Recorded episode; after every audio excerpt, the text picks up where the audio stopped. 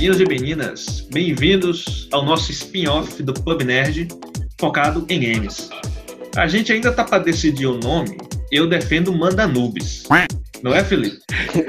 Faz total sentido. Qual é a outra sugestão? Ah, Pub Nerd Games. Pub Nerd Games. Fácil. A gente vai decidir daqui para lá, não tem problema. E eu estou aqui do meu lado com Felipe Souza, e, aí, e o nosso editor-chefe, Everton Clay, e um convidado mais que especial. Se e aí, apresente, galera? convidado. Jean aqui, é, cai de paraquedas aqui, espero que. Enfim, rola. Jean, antes da gente começar a falar do nosso tema de hoje, ou nossos temas, então vamos fazer aqui uma, uma, breve recapitulação da nossa vida gamer. E aí eu posso começar com você. Você se lembra quando foi que tu começou a jogar? Os jogos que mais te interessaram? Rapaz, o que, é que te chama a atenção nessa empresa, na indústria de, de games? Existe um jogo que me acompanha desde o início e fizeram, lançaram até uma nova versão agora, que é Age of Empires 2. Então, hum. minha paixão começou daí. Todos os jogos meio que surgem um pouco dessa perspectiva. É, comecei com isso, jogando um pouco no PC, principalmente os jogos da linha de of Empires mesmo. Fui um pouco pro Civilization. Comprei um PlayStation 3. É, não, não cheguei a ter um PlayStation 2 porque gostava mais de jogos de PC mesmo. Depois eu fui pro Xbox One. E agora, ah, esperando como é que vai dar, né? Se eu fico no PC mesmo ou se algum console novo me conquista. Essa sua dúvida é a mesma que paira sobre minha cabeça, sobre a de Everton. E eu acho que não é de Felipe, que eu acho que ele já está bem definido o que é que ele vai pegar. Mas aí caixista, caixista. É, é, você adiantou mais ou menos, né? Deu um spoiler sobre a opinião dele. Felipe, conta aí tua trajetória nesse mundo dos games. Eu acho isso injusto, porque meu primeiro console, eu nunca, quando eu era menor, né, nunca tive um PC para jogar, ou os consoles da Nintendo que a galera tinha na época, mas o primeiro console que eu tive foi um PS1, e eu lembro lá atrás de jogar God of War no, no PS2, de jogar, é, eu era muito viciado em Crash no PS1, que agora voltou, né, o 4 uhum. sai agora, e depois disso, eu, eu, comprei o Xbox porque eu lembro que o PS3 saiu muito caro, era impossível comprar naquela época. Mesmo assim, depois de um tempo, eu esperei e consegui também pegar o PS3. Eu lembro, eu lembro dessa época. Pois eu é. Estudava junto. E aconteceu a mesma coisa na geração atual, que o PS4 saiu de 4 mil, pô, não existe. E eu preferi pegar de entrada o Xbox e depois o PS. Então, a galera fala que eu sou caixista, mas é por motivos financeiros. Eu gostaria de dizer uma coisa. Eu comprei um Xbox por influência de Felipe. Tá vendo Olha aí? Então, caixinha. Engraçado que Felipe comprou um console por influência minha. Não é, pois Felipe? é, pois é, pois que é. console foi? É o, o, tal do Switch, né? Ah, por isso, exatamente, exatamente.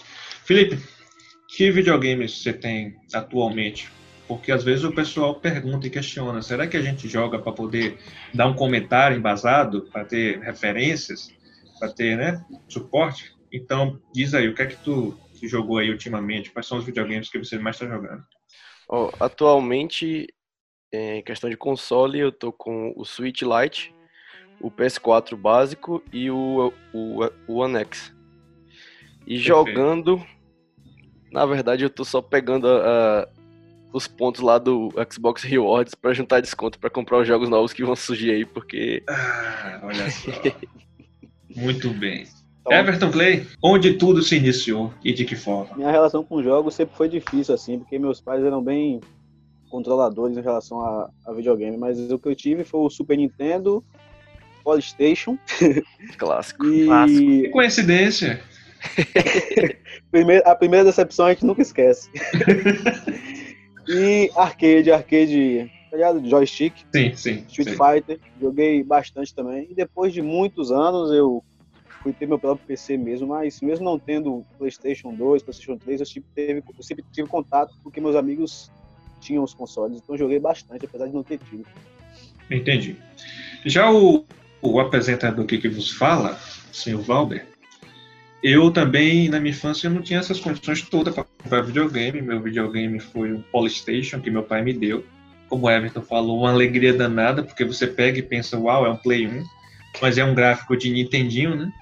Essa era a verdade. Respeito E aí eu acabava jogando em locadoras e tal, né? E aí depois eu migrei pro PC, sempre fui jogador de PC, apesar de não ser muito frequente, né? Tinha aqueles jogos que eu mais gostava, FIFA, The Sims, Need for Speed, jogos mais da EA. Hoje em dia eu basicamente não suporto a EA, mas aí é outra história para outro programa. E até que mais recentemente, de uns três anos para cá, eu voltei para a indústria dos games com o Nintendo Switch, que me fez voltar a ter o interesse por videogame.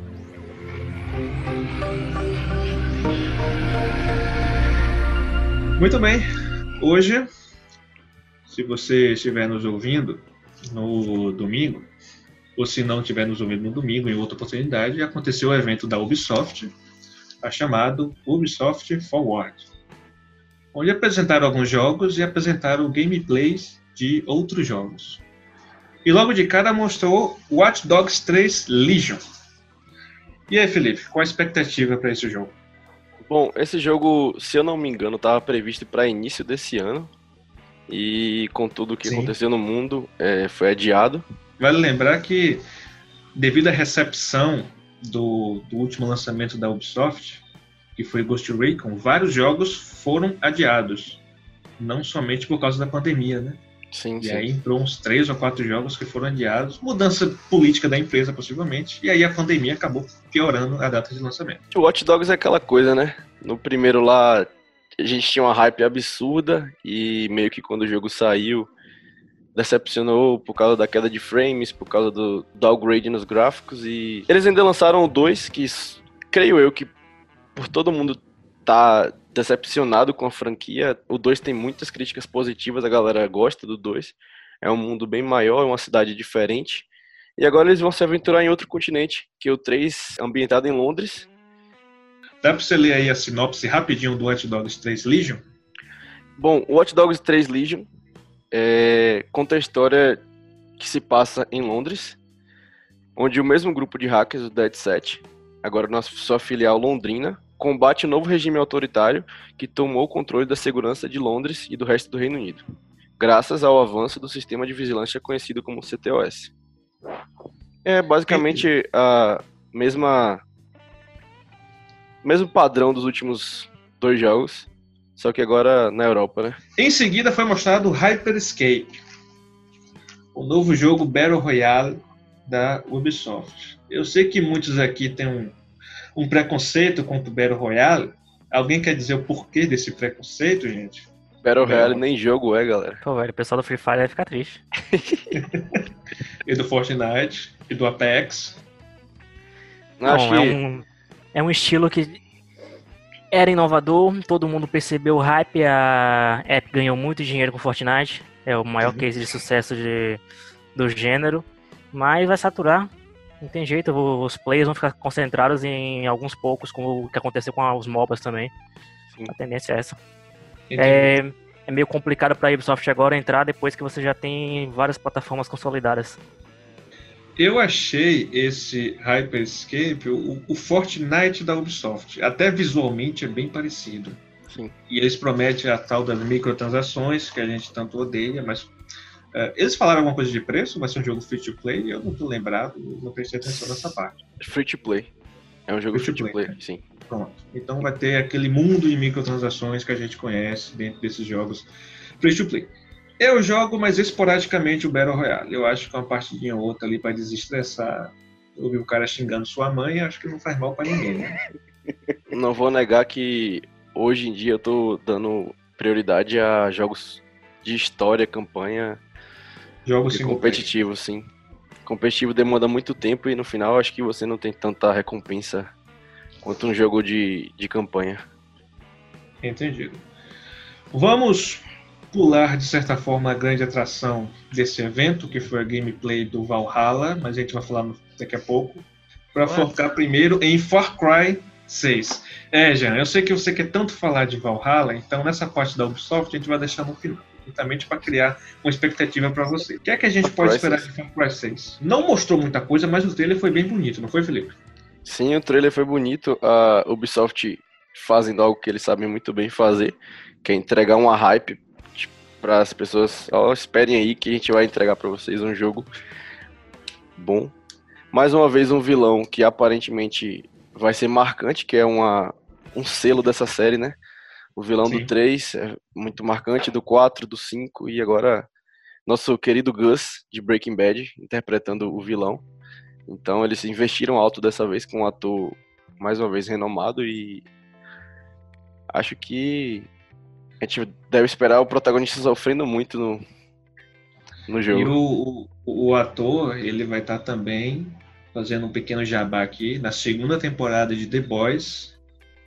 E a gente tem um vídeo gravado sobre isso, né? É só você ouvir aí o nosso vídeo falando sobre o segundo semestre de 2020. Muito bem. Sobre Far Cry 6, seria um- um- uma coisa muito melhor se não tivesse vazado tudo antes. E é uma coisa incrível no mundo dos games, Jean e Eber, que tudo vaza. Tudo. É incrível. E se tratando de Ubisoft, é mais incrível ainda, porque de cada 10 jogos que eles estão produzindo ou anunciar, os 10 vazam. Eu só me lembro de um jogo recentemente, que foi Gods and Monsters, que, que quando anunciou na E3, pelo menos eu não lembro de ter visto algo sobre esse jogo, né? Que é ali bem parecido com Zelda Breath of the Wild. Mas o resto, todos os jogos, vazaram, né? Informações, capa, é, trailer, gameplay, é incrível, né? Vaza tudo, vaza tudo. E aí chegamos na gameplay de Assassin's Creed Valhalla. Finalmente. Finalmente. Tô aqui pra isso. Vou começar com tu então, Jean. Valhalla. Você já jogou quantos Assassin's Creed? Eu joguei toda a saga Ezio, Assassin's Creed 3, o 4, o 5 deu uma jogadinha, depois eu me decepcionei, então eu não consegui, não joguei nem o Syndicate nem o Origins. Joguei o Odyssey, é, é, joguei a- algum dos spin-offs, mas não, não cheguei a finalizar. Não, não curti muito realmente a mudança de, de gameplay. E assim, em relação a esse novo Assassin's Creed, evidentemente já se pode afirmar que não é Assassin's Creed, a Ubisoft está basicamente utilizando o nome para continuar vendendo o jogo, mas não é, isso não quer dizer que seja um jogo ruim. Segue a É. linha do Odyssey, segue uma metodologia de combate muito mais parecida com Dark Souls, pelo que eu entendi. Você vai ter o uso do escudo, que é uma coisa que faltava demais no Odyssey. Como é que você tem um jogo ambientado na Grécia e você não vai ter o uso do escudo? Que era basicamente a forma mais padrão de lutar naquela época em qualquer civilização. Então eu tô de certa forma animado para esse lançamento. Não tenho expectativas muito altas, porque já me decepcionei muito com a Ubisoft. Então, assim, é, eu vejo um mundo que aparentemente é rico, tem várias atividades a se desenvolver. É, um pouco na linha de Red Dead Redemption, você vai ter atividades tranquilas, tipo pescar e etc. Enfim, não se deve esperar muita dificuldade no parkour, aparentemente está fácil demais, como já era no Odyssey também. Combate vai ficar mais difícil, o que é um bônus, considerando que é um RPG. Você vai ter lutas contra chefes difíceis, você vai ter estratégia em raids. Então, eu acho que aí é esperar. Eu tô animado em relação ao jogo, mas eu tô controlando minhas expectativas por conhecer um pouco a Ubisoft. Entendo. Eu, algumas pessoas costumam dizer o seguinte, que desde o, o Origins e o Odyssey, elas falam o seguinte, que é um bom RPG, mas não é um bom Assassin's Creed. Por que, que o pessoal fala isso? Porque Assassin's Creed de verdade definiu sua identidade no 2. Um apresenta muita coisa, mas você define, que, digamos assim, o apelo emocional a partir do 2, que são personagens protagonistas carismáticos, protagonistas carima- carismáticos, parkour, salto da fé e alguns elementos assim de imersão Hiding histórica. Blade, Capuz. É, no caso são elementos do protagonista. Eu coloquei carisma também no sentido de um, um bom desenho, um bom design gráfico dele para ele cativar você. Você tem o Ezio, por exemplo, você tá anos luz em design inicial cativante que é o Altair. O Altair você não via a cara. Sim. Então ele, o jogo foi marcante, mas o personagem, ainda que se tenha desenvolvido em livros e outros jogos, ele ficou um pouco de lado considerando a identidade da franquia. Sem todo mundo ainda se remete como principais personagens a Ezio, o do Black Flag, qual é o nome? Condor. Edward. Hã? Não, do, o do Black Flag, do Black Flag é Edward Kenway. É, Edward. é do. É, Condor do 3. Então, assim, a Ubisoft tenta continuar com essa fórmula, apostando muito no, no, protagonista e no Unity, não dá certo por vários motivos, especialmente que eles entregaram o jogo inacabado. E a partir daí a série tem que passar por um, uma total remodulação. E ela meio que perde identidade. Você tem a uma das, das, identidades visuais, que é a Hidden Blade, ela, por exemplo, volta a aparecer num Assassin's Creed muito anterior ao primeiro, que se passava nas cruzadas sem a necessidade de cortar o dedo. Então eu estabeleço isso como base, é, como elemento de história, de narrativa, pensando em mundo. Então, e eu me livro disso no, no Assassin's Creed posterior, não faz sentido. E a Hidden Blade, na verdade, voltou ainda, muito mais ainda no tempo, com a expansão do Odyssey, que eu esqueci agora o nome da expansão. E ela vai aparecer de novo no Valhalla. Então é aquela questão, o que eu, como fã de Assassin's Creed, penso que agora é marcante, o que define um Assassin's Creed. É só um salto da fé e continua? É só uma tentativa de ter um gameplay de furtividade? Porque o jogo não é mais um jogo furtivo. É muito mais focado em estratégias. É... Tem a furtividade, você pode criar um personagem furtivo que Sim. vai desenvolver bem assassinar, mas você não vai conseguir sobreviver só com esse tipo de habilidade. Então aquela questão, o que torna Assassin's Creed Assassin's Creed hoje? De fato. É, sobre o Valhalla, como o próprio nome já soa, né? É, é escandinavo, é viking, né? Nórdico. Não. E obviamente é... vai focar nessa parte, esse período da história, né? Que os vikings foram tão importantes ali no norte da Europa com a sua expansão para a Inglaterra. E então você tem já no Origins e no Odyssey um, um pouco da mitologia de cada período, né, na qual se passa. E foi algo que foi muito questionado nos Assassin's Creed anteriores, essa questão da mitologia. Se não me engano, teve até um jogo onde foi retirado, né, alguma coisa assim desse tipo, mitológico, porque eles queriam parecer mais realistas e tal.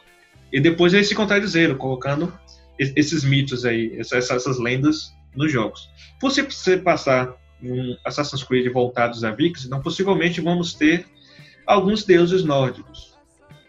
Loki, Thor, Odin, Freya. Será que colocando esses tipos de elementos aí, essa mitologia, essas lendas, você tira um pouco da identidade do que é Assassin's Creed? Na verdade, não. Assassin's Creed ele sempre teve esse elemento mitológico, mas justificando como uma civilização avançada é, anterior à humana.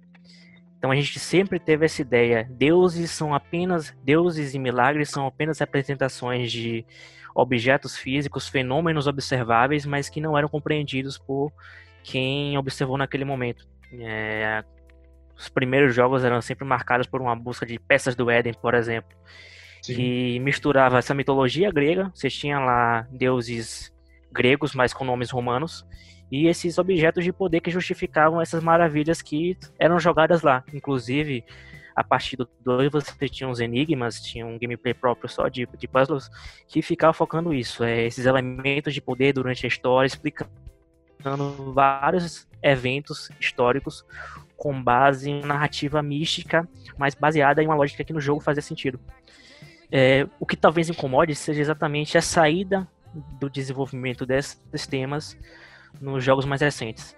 Você teve no Origin, se eu não me engano, batalhas contra deuses egípcios. Eu não joguei, então não posso de falar sobre o contexto em que elas são colocadas, mas elas existem.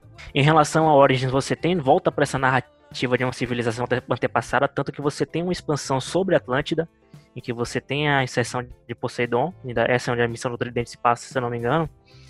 Então, não é estranho. E, inclusive, é algo que combina com o momento de agora. Você se fosse fazer uma crítica ao momento histórico do Odyssey, é que ninguém estava falando de epopeias gregas, de histórias gregas no ano de lançamento. Faria muito mais sentido lançar, por exemplo, uns cinco anos antes, quando você tinha o segundo filme de 300, aquele filme Sim. com Henry Cavill, que eu esqueci o nome, Imortais, Imortais. então, pelo contrário, agora você tem o Valhalla, que você tem Vikings, que é febre mundial, Last Kingdom, que agora também é febre mundial no mesmo período, então Exatamente. você vai ter entrada de peça de entretenimento nesse, nessa pegada. A Creative Assembly, agora comprada pela SEGA, lançou um Total War tematizado para essa época, o Thrones of Britannia. Não saiu muito bem é, nas reviews, mas foi uma tentativa também de pegar esse hype. Então, eu acho que faz sentido você colocar no jogo, mas depende de como vai ser desenvolvido. É, aí só jogando para ver, na verdade. E algo que pensando no nosso Zeitgeist no momento agora, é tipo ideal você tá colocando esse tipo de cultura. Já, a gente sabe que Assassin's Creed, uma das marcas registradas da franquia, é colocar personagens históricos, obviamente existiram, né? Que personagens históricos você acharia interessante aparecer em Valhalla? Vamos lá, tem que aparecer, claro, Alfredo de Wessex, os filhos de Ragnar, no caso, os que lideraram a Grande Horda, isso é essencial. Você teve em qualquer, qualquer coisa que vai se passar nesse período, vai ter que ter esses, esses personagens. E deixa eu ver se mais alguém. Não vou recordar agora. Os principais são esses realmente. Os, os, os polos. É, os polos nesse tipo de conflito são os, rei, os reinos da Inglaterra, focado principalmente em Alfredo na Reconquista, e uhum. os filhos de Ragnar. Num primeiro momento, né? Depois você tem Guthrum como o, o, principal líder, que realmente se converte ao cristianismo e tem, isso tem que ser demonstrado, esse tipo de... Esse processo, na verdade, de transformação da sociedade viking em, em lugar de invasores em é, colonos mesmo. Então, eu não sei quem exatamente vai aparecer, mas eu espero mais essas figuras de impacto mesmo provavelmente alguma outra, é, outra de menor. Tipo assim, porque quando a figura é muito grande, você não consegue ter muita liberdade em desenvolver histórias para quests. Então acho que vão sair algumas figuras de menor é, relevância, não diria relevância, mas com menos fonte histórica para é, tornar quests mais ricas, por assim dizer. Pra ter mais liberdade, né, criativa. É, liberdade. É. Sócrates, por exemplo, no Odyssey você não tinha muito o que fazer. Eu achei os diálogos um pouco fora de lugar, inclusive. Uhum. Como é que eu vou colocar dentro daquele grande plot épico de. No, no Odyssey mesmo tem um filósofo, não lembro se é Sócrates. É isso, Sócrates, Sócrates. O Aristóteles, que, pelo amor de Deus. Caraca. Enfim, né? Ô, Felipe Everton, hum. a gameplay que foi mostrada, né? Falaram que a gente vai poder escolher o gênero do personagem, né? Hum. Na verdade, eles falaram disso bem antes, mas mostraram agora na prática como é que funciona. Por mim, todo RPG, todo jogo de ação teria que ter obrigatoriamente ter essa opção de você escolher o gênero do hum. personagem, e, obviamente depois você personalizar de acordo com a sua personalidade, obviamente. Mas outra coisa que chamou atenção foi a gameplay, mostrando as lutas, mostrando a defesa e tal, toda mostrando também um pouquinho das habilidades deles. Tem algo que vocês hum. querem destacar aí na gameplay que foi vista no Ubisoft For War? Cara, eu quero só fazer uma parede de escudos, isso já é suficiente para mim. parede de escudos, bem legal. Eu gostei bastante da parte que luta com os dois escudos, porque, é, como o Jean falou, né, nesse período, porque ali a gente está pegando um período onde eles acabaram de sair, por dizer assim, do período antigo, então se passa em 900 e pouco depois de Cristo, tá há pouco mais de 500 anos, né, do, da Idade Média. Então, na questão militar, não houve tanta evolução assim do ponto de vista bélico. E aí você é, acrescentar esses escudos é uma coisa sensacional. E o escudo ainda para batalha, você usar os dois é uma coisa muito mais legal. Pelo menos nunca vi isso em alguma outra franquia, em algum outro jogo. Beleza, senhores? A data do jogo foi mostrada, não foi isso, Everton? E aí causou alguma polêmica. Qual foi a data de lançamento que a Ubisoft escolheu para Assassin's Creed Valhalla? 17 de novembro. 17 de novembro. Então, do ponto de vista de uma pessoa que não está uh, ah, acostumada com a indústria dos games, não tem nada demais essa data. Mas para nós que acompanhamos, já era uma questão até mesmo a questão financeira, por assim dizer. Especialmente questão financeira. Exatamente, especialmente questão financeira. Por quê, Ever? Porque logo dois dias depois vem hum. Cyberpunk 2077, que sem dúvida é o lançamento mais esperado do ano, sem dúvida alguma. Cyberpunk 2077. Senhores, esse jogo está sendo feito há mais ou menos uns oito anos. Desde quando a CD Projekt Red anunciou lá em 2012 e uh, mais recentemente nas últimas E3 vem mostrando trailers, vem mostrando gameplays. É um jogo muito hypado, Everton. Por que, que esse jogo tá numa hype tão grande? Por ter, né, como produtora, a CD Projekt Red, que é, fez nada mais nada menos que The Witcher 3, o melhor Geraldão jogo de 2015. Simplesmente ele. Simplesmente ah. The Witcher 3, o melhor jogo de 2015 Exatamente. e, sem dúvida, um dos melhores é jogos da história. Que vai merecer uma remasterização para nova geração, com certeza. Eu gostaria de uma remasterização do 2 e um remake do 1. Eu também, que inclusive eu pulei porque realmente eu tive uma resistência ali a, ao gráfico, a, a jogabilidade que aparentemente é problemática. Então, não, é, o gráfico fazer. A jogabilidade do 1 é muito datada. O 2 dá pra você de boa. Agora o 1 tem que ser guerreiro, né? Voltando para Cyberpunk. Então, por que desse hype? Primeira coisa, você falou que é a mesma empresa que fez The Witcher. The Witcher é simplesmente o jogo mais premiado da história. É um jogo imenso, é um jogo com uma legião de fãs. A gente pode dizer que a Netflix fez uma série de The Witcher, mas por quê? Só por causa dos livros de André Sapkowski? Não. Com certeza não. Por causa Com certeza do hype. Não. Que foi o jogo do The Witcher 3 Wild Hunt.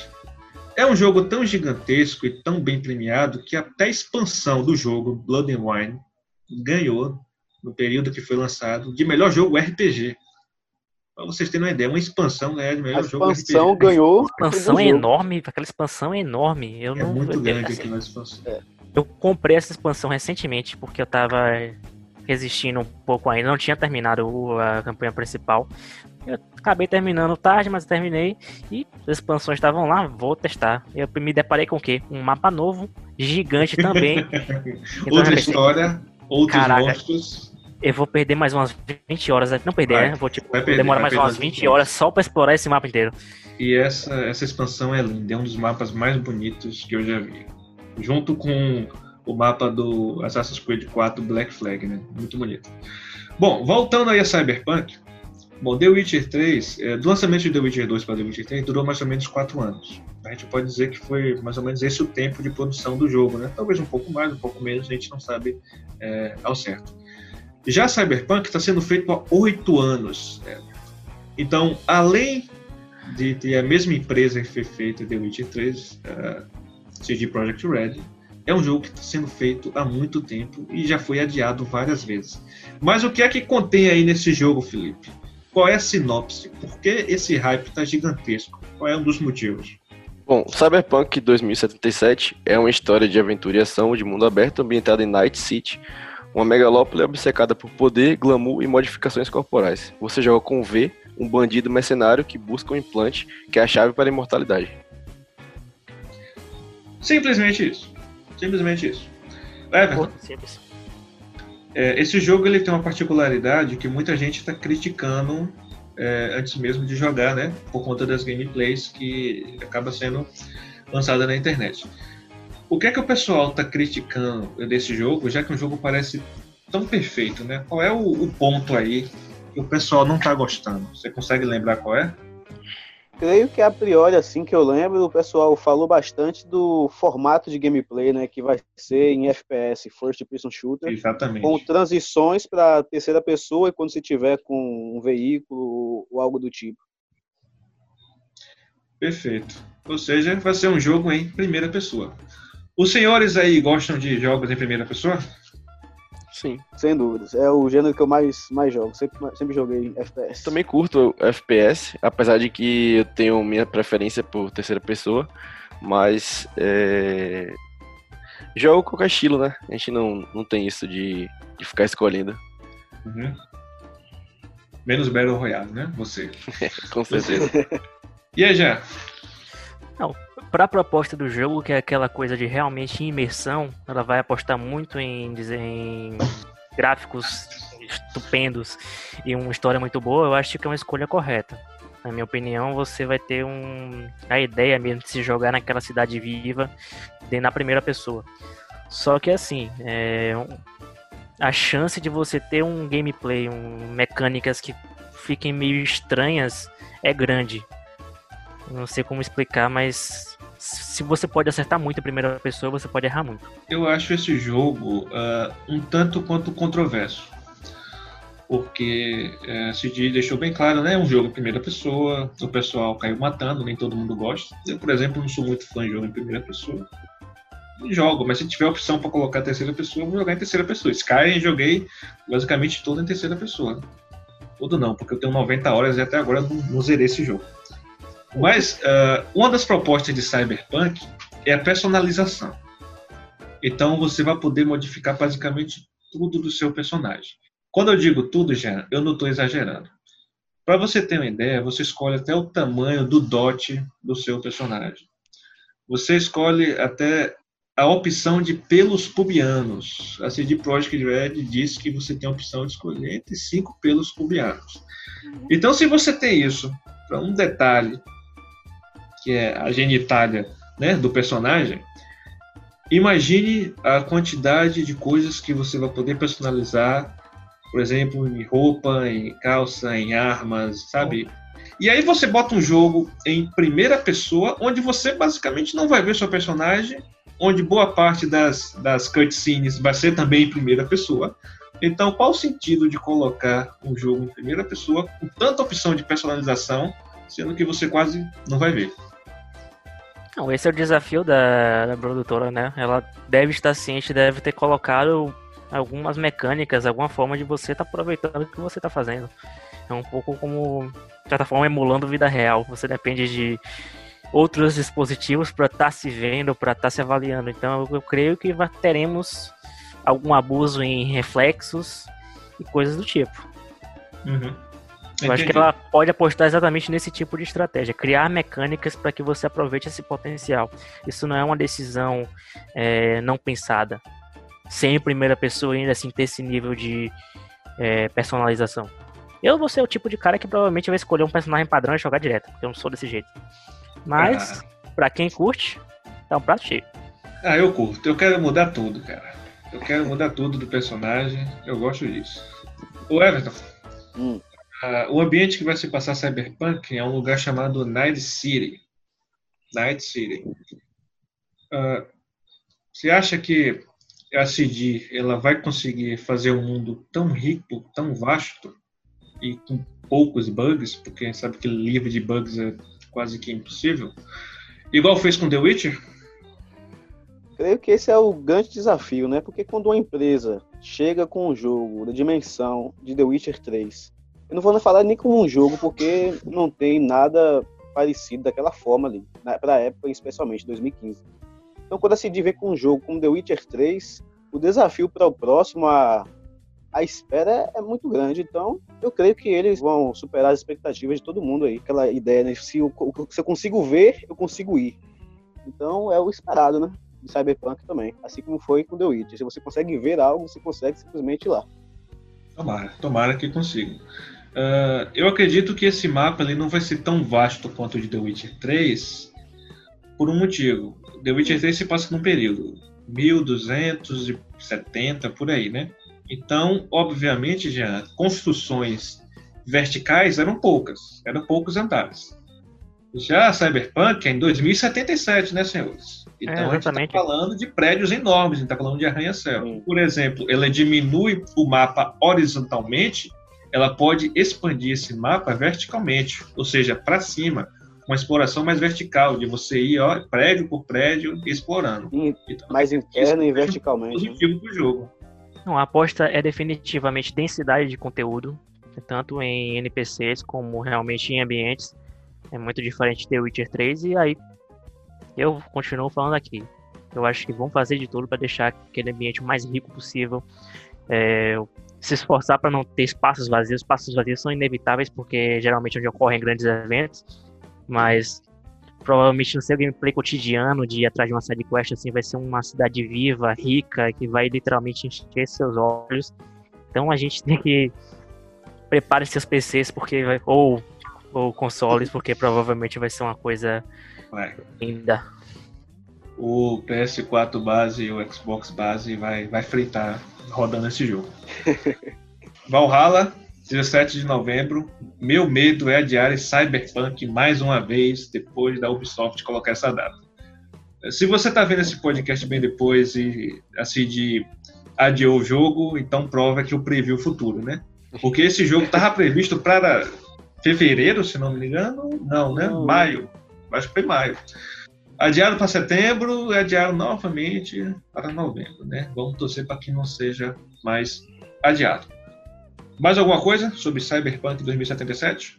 Aí é meu questionamento. Se já vai ser lançado tão tarde, por que não sair para a próxima geração? E sair para a geração atual, que teoricamente temos limitações nos consoles. E a próxima geração vai vir bem mais poderosa para poder condensar todo esse poder que esse jogo diz ter. Eu acho que, que é um desperdício se for ter todo esse poder de fogo mesmo, sair para a geração atual. Mas não vai ser Smart Delivery? É, mas ah, é aquela coisa. É, é aquela coisa, Smart Delivery é, vai funcionar como uma retrocompatibilidade. Você vai jogar o jogo, só que com o que ele te oferece hoje.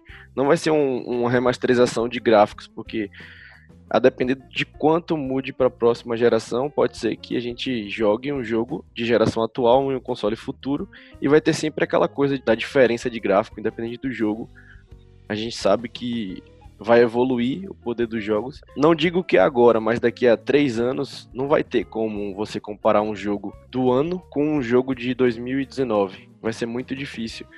E ainda ser um jogo de 2019 da geração passada. Então meu medo é que é, eles façam isso meio que como GTA fez no início dessa geração atual, como Watch Dogs fez no início da geração atual. O Watch Dogs também tinha um potencial absurdo e os gráficos eram lindos, mas teve um downgrade absurdo para poder rodar no 360 e depois eles fizeram a versão para Xbox One e para PS4, então fica esse questionamento, né? Se não, não valeria mais a pena esperar logo a nova geração e ser um jogo de entrada que faria as vendas de console aumentar absurdamente por causa do hype do jogo. E ao invés disso vão lançar agora para ter uma retrocompatibilidade. Não sei se é uma estratégia tão válida assim. Você sabe que isso implicaria em atrasar de novo, né? Sim, sim. E tipo em, meses, não é Sim. é em, em, pouco tempo não. Sim. Eu penso o seguinte, eu não sei o que significou é, a Ubisoft colocando Assassin's Creed para dois dias antes de Cyberpunk, mas se ocorrer mais uma é, mais um adiamento de Cyberpunk, coloca logo para sair com os novos consoles saírem, porque ninguém aguenta mais. ninguém aguenta mais adiamento. Coloca assim, não, agora disponível PS5 New Generation, pronto. Aí e aí só esperar, porque já cansei de ficar frustrado com essa, esses adiamentos aí de Cyberpunk. Algumas mentes brilhantes da internet vêm dizendo que o adiamento de Cyberpunk foi para não concorrer ao Game Awards com The Last of Us 2. Faz sentido isso na cabeça de vocês? Eu creio que a CD, que eles estão com muita fé na, na obra deles, né? Fizeram The Witcher 3 afinal. E, e é pensando nisso que eles tanto investem, tanto, tanto no jogo assim, não ia se sentir acuado assim por causa do lançamento de The Last of Us 2. Eu acho eu que foram outros motivos realmente. Eu acho que é, os últimos anos da geração atual foram meio ganhar. No sentido não, não teve de games, tanta disputa assim. Se você pegar os lançamentos para esse ano, é, como o Ghosts of Tsushima, Tsushima que vai sair agora, é, o The Last of Us 2, o, o próprio Cyberpunk, então, tipo, esse ano, na teoria, teríamos uma disputa muito mais difícil, né? é muito mais acirrada que a dos últimos anos, então. E aí poderia entrar também a Nintendo, que até agora não é mencionada para o final do ano, mas a gente sabe que tem um Zelda Breath of the Wild, uma continuação já, né, sendo feita há um bom tempo, e que pode concorrer muito bem a jogo do ano, né, já que em 2017 eles levaram esse prêmio. Eu acho que essa teoria da conspiração dizendo que a CD adiou para não concorrer com The Last of Us é uma total loucura. Eu acho um delírio total. Eu acho que o pessoal é, superestima muito o Game Awards, sabe? E tudo bem que quando um jogo ganha o Game Awards, é claro que, né, do ponto de vista técnico, do ponto de vista dos fãs, da galera gamer, é uma obra-prima, mas você adiar um jogo, você é, acrescentar milhões, talvez até bilhões ao custo de produção e tudo mais, só por causa de um prêmio, eu acho totalmente desnecessário, totalmente um, um delírio desse pessoal. Eu acho que eles adiaram exatamente por esse motivo, viu, Everton? Para se aproximar mais da, da próxima geração e aí, quem sabe, do ponto de vista financeiro, para eles ser mais favorável. Afinal, Até porque... a CD acabou de se tornar a empresa de games europeia mais valiosa.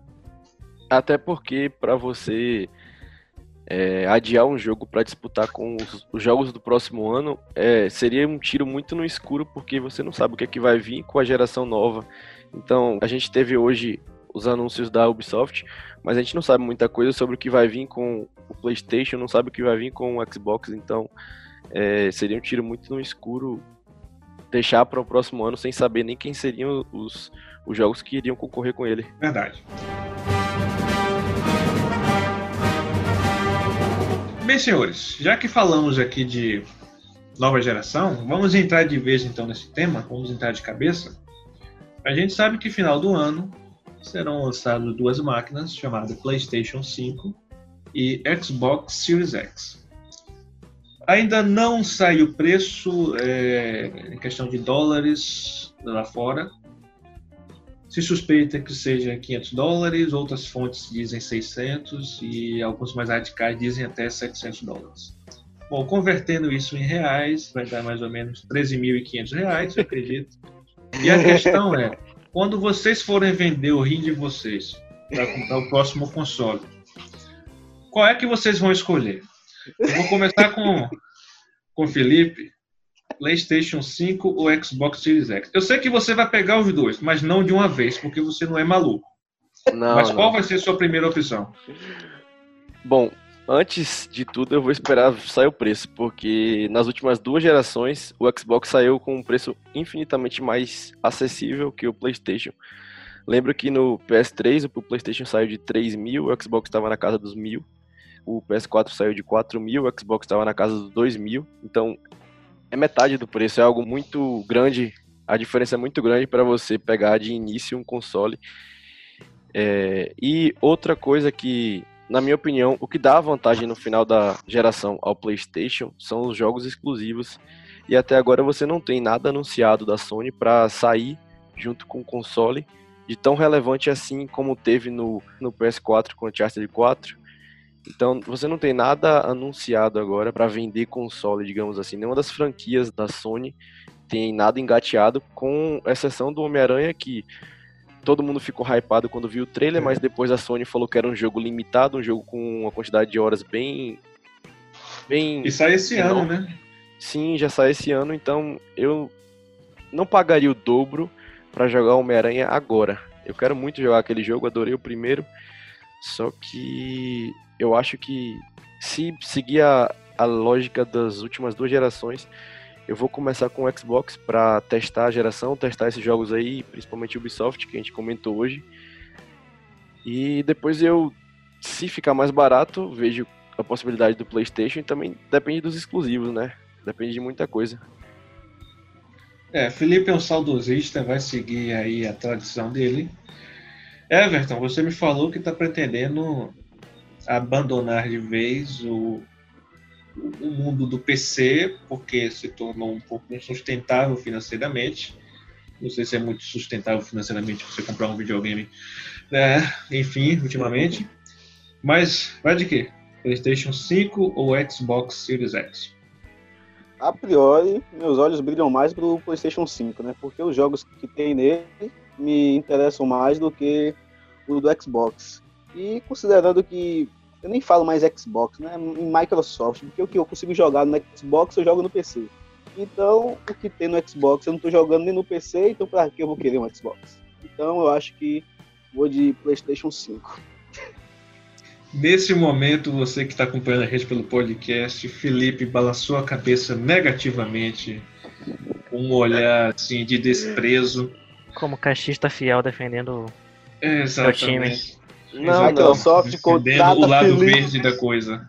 Eu tava até conversando com o Jean sobre isso, que eu, é. tenho, eu tenho muitas expectativas em relação a jogos para essa geração do Xbox, porque isso aí que Everton falou só é possível porque a Microsoft é, se dedicou a isso na geração atual, se dedicou ao crossplay, se dedicou a deixar tudo disponível para Xbox, para PC, para celular e para você conseguir jogar online com jogadores nessas três plataformas diferentes. Então, ela dedicou uma geração a isso, abriu mão dos jogos, cancelou vários projetos que tinha para a geração atual. Se você olhar realmente os jogos exclusivos da Microsoft para esse para o Xbox One são são jogos realmente bem decepcionantes no sentido de que do que a gente esperava. Então, se você pegar uma disputa de exclusivos, eu acho que o PS4 leva uma vantagem, só que em questão de console, de melhor, de melhor tratar o cliente, de te oferecer mais, cara, só em ter o Game Pass, uma assinatura mensal ali que você paga e você não precisa comprar jogo, porque tem tudo ali,